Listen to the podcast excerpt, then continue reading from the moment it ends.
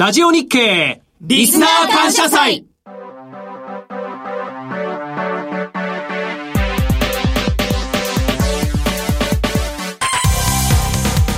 皆さんこんにちは。岸田恵美子です。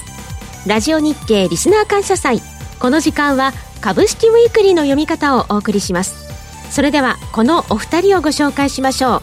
東洋経済新報社会社指揮法センター副センター長の福井淳さん。そして心トレード研究所所長ビーコミさんこと坂本慎太郎さんです。どうぞよろしくお願いいたします。よろしくお願いします。さて福井さんこの特別番組半年ぶりの放送ですが番組のタイトルにもなっております東洋経済の株式ウィークリーどんなコンテンツなのでしょうか？はい、えっ、ー、と、株式ウィークリーなんですが、えー、会員制の週間の株式の雑誌と専門誌ということでですね、えー、特徴は毎週、えー、月曜日、6つの銘柄をですね特選して、えー、読者の皆様にお届けしております、はい、それから、えっと、速達版と、えー、ネット版と、えー、速達版というのは紙ですね、えー、それから、えー、電子のネット版と2種類ありますと。いうことが一つ特徴です、はい、えー、それから、えー、特選銘柄についてはですねえー、6銘柄毎週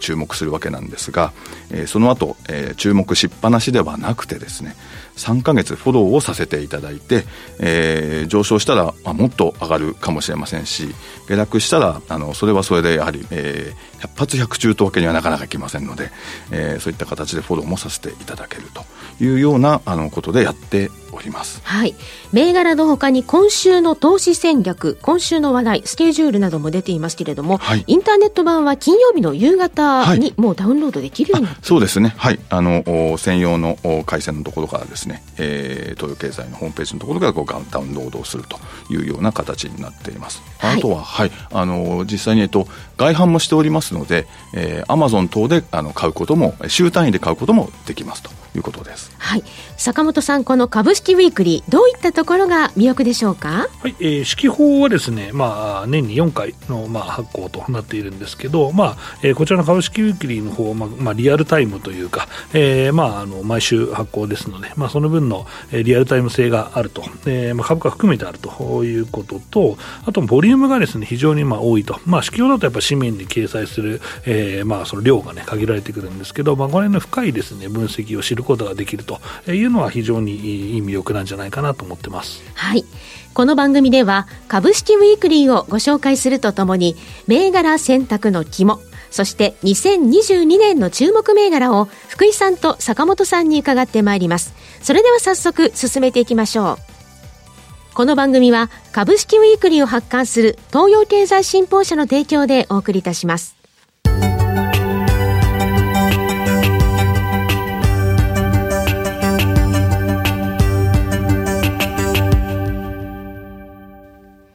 さて、株式ウィークリーの魅力といえば、個別銘柄です。毎回多くの特選銘柄の名で注目銘柄を紹介していただいておりますが、それではこれまでに本誌で取り上げた中から、パフォーマンスの良かった銘柄と選別方法について、福井さんにご紹介いただきます。はい。えっ、ー、と、まずですね、3つ、あの、代表的なのを挙げさせていただければということなんですが、はい。えー、6月21日号でとど、えー、で取り上げさせていただきました、えー、フロンテオ。それから2つ目がですね、8月の末に取り上げましたですね、エンビプロホールディングス。それから3つ目が、まあ、10月の初旬なんですが、取り上げさせていただいた、アグレ、えっ、ー、と、都市デザインですね。この3つが、えー、代表的なあ上昇銘柄としてですね、挙げられるかと思います。はい。フロンテオ2158マザーズの銘柄ですね。今年の夏以降、いきなり大活況となりまして、はい、年初、年初来安値が1月18日の595円だったんですけれども、えー、6月21日号で注目された時の終値が1000飛び22円。3ヶ月で89.8%上昇。さらに11月26日の高値5300円まで5.2倍の上昇となりました。訴訟支援などを手掛けている企業ですね。そうですね。あの、まさに不正アクセスとか、あの、機密情報漏洩と、ここら辺、あの、こういうものに話がこう、えー、ちょうど高まったようなところというようなことで、えー、おかげさまで、え、増益で、えー、副配の予想がこう、あの、出てたというのが一つ大きかったと思うんですけれども、ちょうど、この時期ですね、えー、まあ、業績、それからまあ、指揮法もそうですけども、本文、それからまあチャートっていうような形で、あの、指揮法で予想するときはいつも我々そういう感じでするんですが、えー、テクニカル面で見てもちょうどこう持ち合いのような形だったので、おかげさまでそこちょうどいい場面でですね、えー、これは注目できたのかなと思います。はい。そして二銘柄目、エンビプロホールディングス、証券コード5698。こちらも年初から右肩上がりの展開で、実に年初来安値が1月5日の636円、そして8月30日号で取り上げられた時、注目時の終値1505円から3ヶ月で87.2%の上昇となりました。さらに11月5日高値の2818円まで1.9倍の上昇となりました。資源リサイクル大手、集めた金属スクラップの加工や選別販売を手掛けています。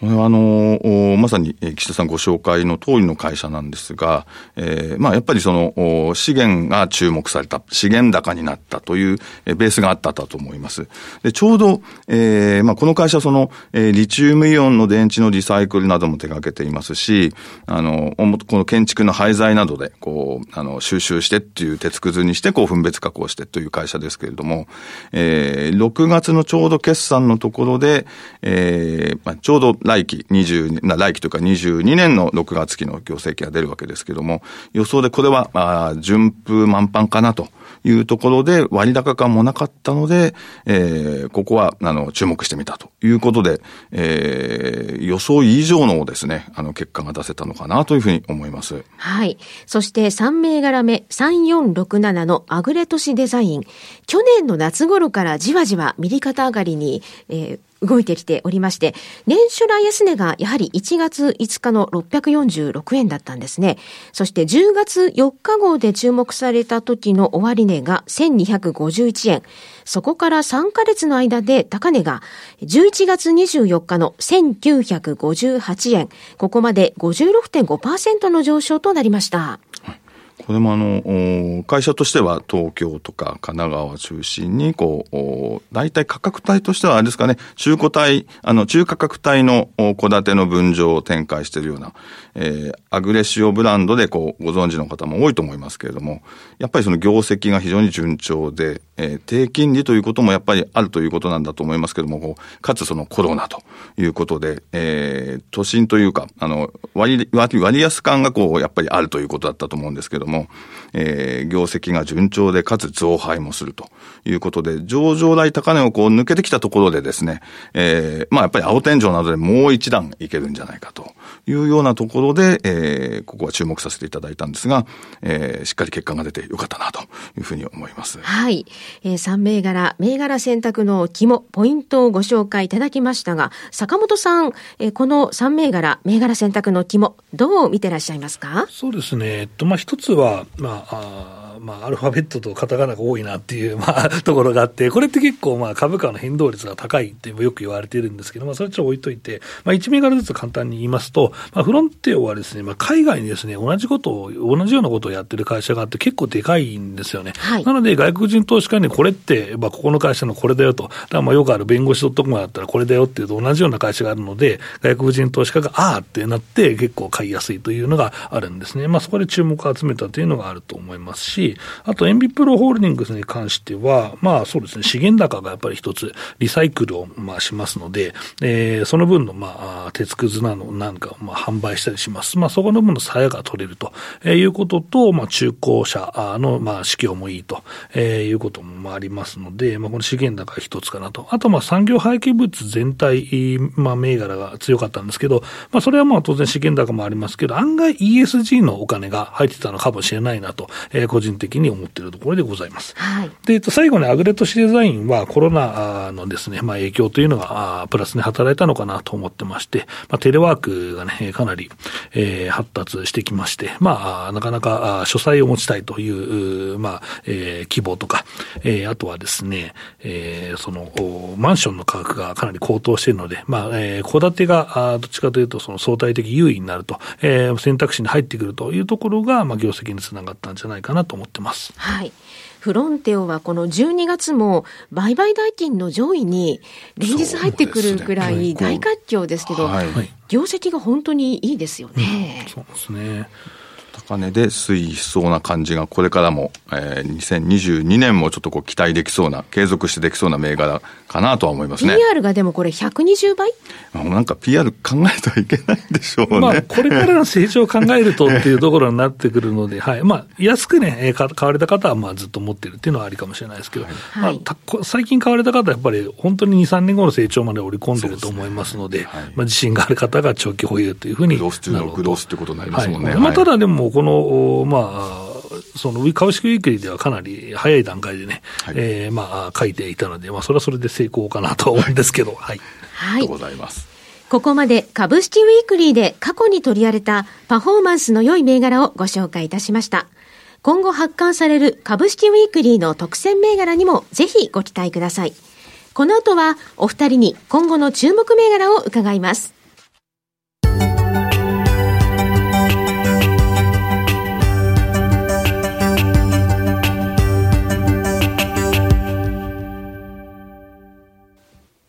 さて、ここからは、銘柄選別のプロのお二人に、2022年の注目銘柄をご紹介いただきます。えまず、坂本さんから3銘柄ご紹介ください。え、まずですね、1銘柄目はですね、えー、2371の価格コムですね。えー、っと、2銘柄目がですね、えー、まあ、テンポスホールディングス、えー、住友工業との3銘柄なんですけど、まあ、えー、そうですね、えー、この3銘柄の中で1銘柄目の、まあ、科学コムからもお話を、はい、させていただきますと。その前に福井さん、はい、えー、第一印象を伺いたいんですけれども、価格コム2371、はい、そしてジャスダック2751のテンポスホールディングス、そして5110の住友ゴム工業、この坂本さんの3銘柄、第一印象いかがでしょう？硬っ。てい。う。硬い。坂本さんのことだからですね、はい、あの、なんて言うんでしょうかね。あの、もちろん、手話な、こう、えー、4割バッターみたいな感じで私はいつも、あの、接してさせていただいてるんですけれども、えー、でも、少し冒険もですね、なさるのかなと思ったら、うん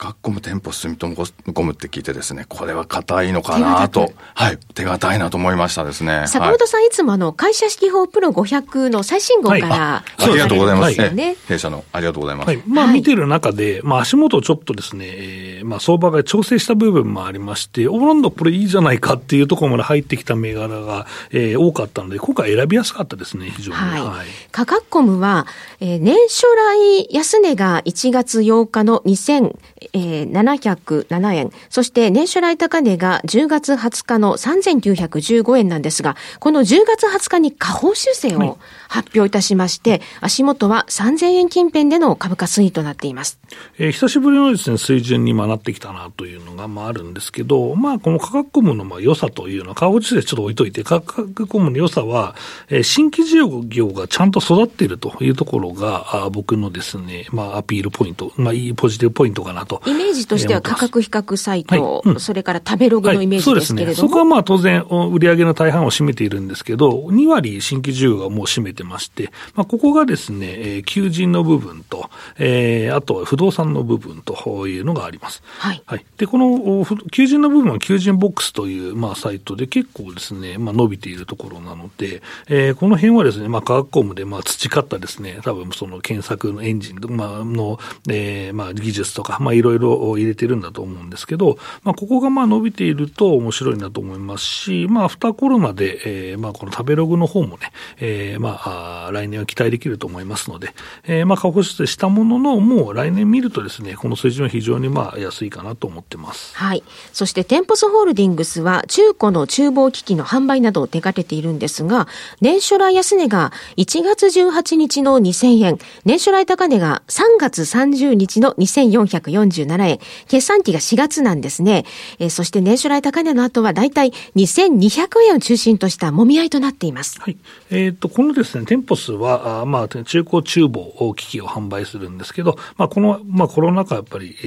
ー、店を閉じてしまってた、まあ、飲食店の、えー、方、逆に、この、これがチャンスだと思って新規出店する方って結構、えー、入り乱れてますので、えー、まあ、ここの部分はですね、まあ、来期にかけて、アフターコロナというところで、えー、かなり、ね、着目点はね、多い銘柄なんじゃないかなと思ってます。はい。で、加えてすみません、えっ、ー、と、あと外食がありますので、恵比寿さんとか外食部分も伸びてくるというところで期待したいと思います。はい。そして、住友ゴム工業5110。こちらは決算期が12月なんですね。年初来安値が1月5日の863円。年初来高値が6月17日の1611円でした。その後は、上げ下げを繰り返して、ちょっと右肩下がりになって、足元1200円近辺です。そうですね。えっ、と、まあ、12月決算というと、配当取りはちょっと間に合わないんですけど、まあ、配当落ちしたところでさらにまあ、ここから落ちるということも、まあ、だらだら下がる可能性もあるんですけど、まあ、あのですね、来期を考えるとね、僕はいいんじゃないかなと思ってまして、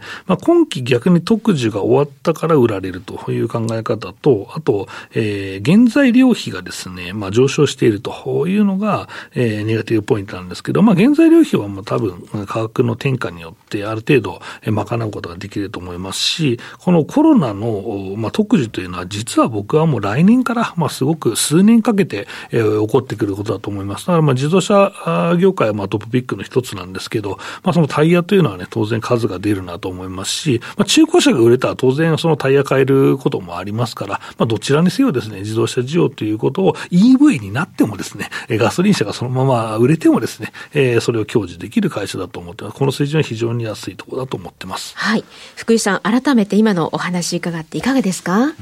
と価格コム、それからテンポス、ここら辺はあの、まさにこう、リオープンの銘柄の一角として、で、坂本さんのすごいところは、その価格コムのところに、まさにその求人サイトのところですね、ここはまだ株価に多分織り込まれて、完全には織り込まれていなくてですね、えー、足元やっぱりリクルートであったり、あるいはあの、ビズリーチ関連でこう有名な会社ですね、あそこら辺はやっぱりあの、えー、リクルートはまあ高値取ってないですけれども、あの、需要がかなり活発だというのは、求人、えー、コロナでちょうど人が、あの、これからもすごく動くというのはですね、ありますので、ここに、あの、価格コムがしっかりこう、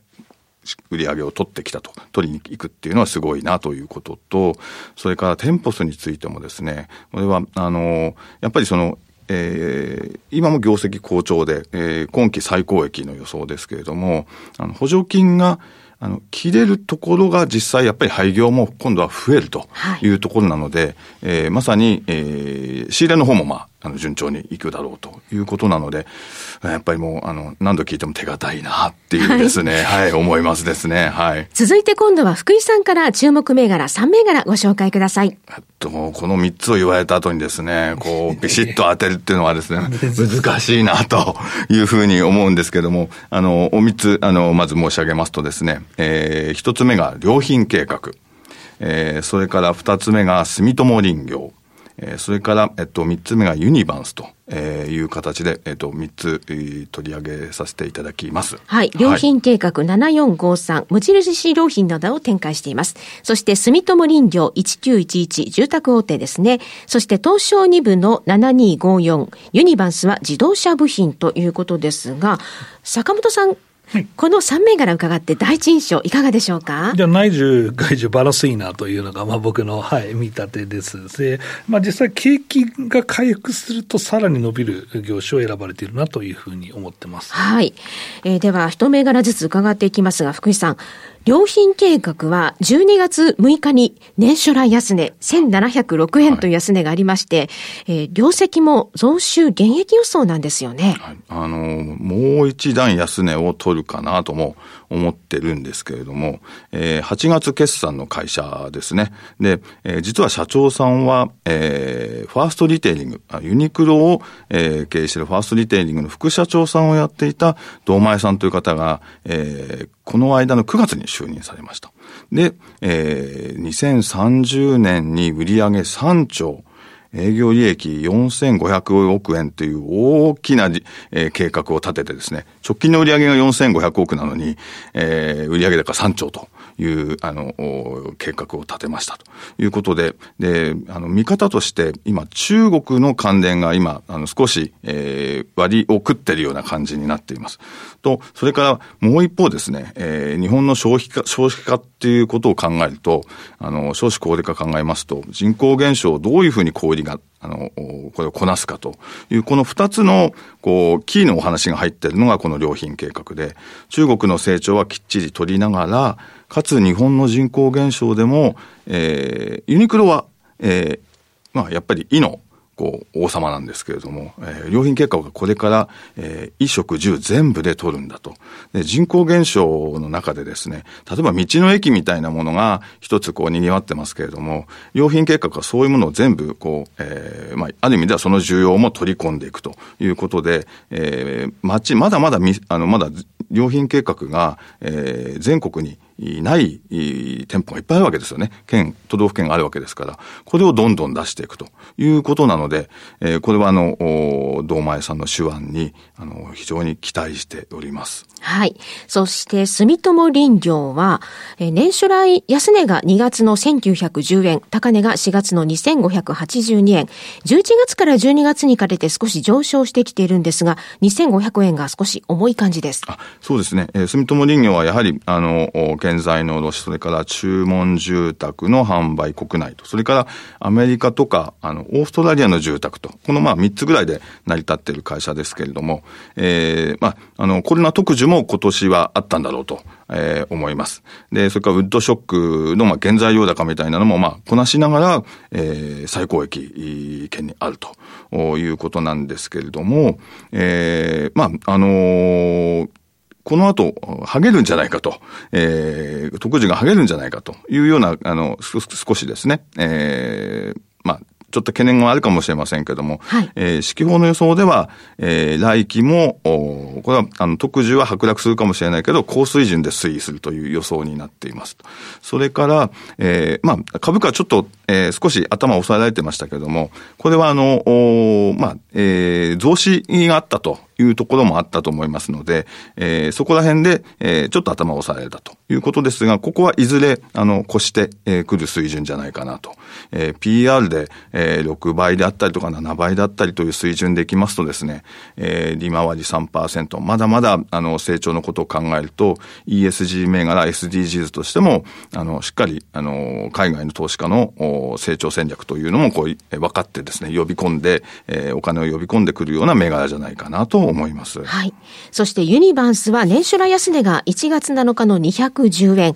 今年は荒れ下げを繰り返しながら足元800円を超えてきて、年初来高値圏ですね。はい。そうですね。あのー、この会社はこう、あの、小型のえー、自動車関係の、まあ、EV 関連のですね、えー、自動車部品会社として、まあ、静岡の、えー、会社なんですが、あの、非常に注目しています。で、売り先は、えー、日産ですね。日産自動車向けが約4割ということなんですが、日産の資本ということではなくて独立系ということで、今期がまさに16年ぶりにリストラもしたので、最高益になったと。で、リストラもしながら、今、あの、E アクスルという、こう、アクスルというのは車の軸のところですけれども、あの、まあ、もともと車っていうのは、モーターとか車の軸っていうのはこう独立していて、えー、るわけですけれども、これが、あの、EV になってきますと、こう、今統合してそれをこうユニット化して、モーターと減速機をこう一体化して、それで EV としてこう動かすと。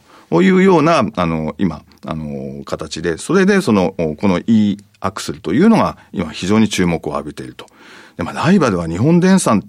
かもしれないんですけれども、えー、まあ、あの、それはそれとしてですね、これはあの、小回りが効いて小型車向け、あるいは中、えー、中型車向けですね、今、えー、いよいよ試作から量産化にこう入ったような段階なので、えー、実際にお金として出てくるのはもう少し先かもしれませんが、えー、やっぱりまあ先物買いを、あの、まだまだ、あの、される時期なのかなというふうに思います。はい。坂本さん、お話伺っていかがでしょうか？そうですね。まあ、注目1銘柄と挙げますと、ユニバンスかなと思っております。はい。えー、でね、このユニバンス、まあ、非常にこの EV の、その、期待というのは高い PR がつきやすいんですけど、足元高い PR つけた銘柄は、えー、ちょっと剥がれているものがあります。それは、今期の業績が、えー、ちょっと減産の影響で振るわなかった場合は、ちょっとこれがですね、えー、嫌気されるパターンがあるので、ももしこれおしめあればね、ユニバース行きたいなとか思いますけどね。うん、はい。やっぱりあの半導体のあの今不足があるので、そうですね、そこが、うん、あのこの四半期で見るとちょっと、マイナス要因になる可能性はあると思います。はい、はい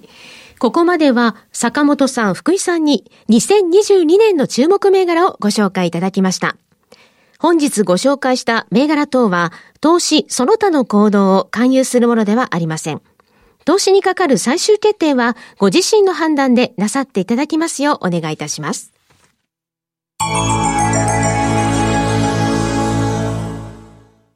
会員制の投資情報誌、株式ウィークリー。会社指揮法の独自情報を、チャートや受給の分析でタイミングよく推奨。毎週6つの特選銘柄をお届けいたします。インターネット版、速達版と2種類ございます。詳細は株式ウィークリーで検索。投資助言を行う株式などの金融商品に関しては、金融商品取引市場における相場、金利、為替、その他の指標による資産価値の変動によって、投資元本を割り込み損失が生じる恐れや、元本を超過する損失が生じる恐れがあります。リスクなどについては、各サービスの契約締結前の書面などをよくお読みください。株式会社東洋経済新報社、金融商品取引業者登録、関東財務局長、金賞第896号。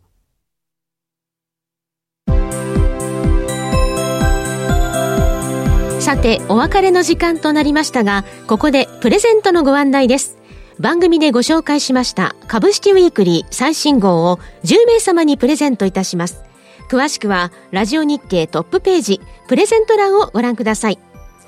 最後に、来年2022年の株式相場全体の見通しを福井さん、坂本さんに一言ずつ伺いたいと思います。福井さん、来年はどんな年になると見ていらっしゃいますか？大変な年になるってみんな言いますよね。こう、60年前の1962年は、あの、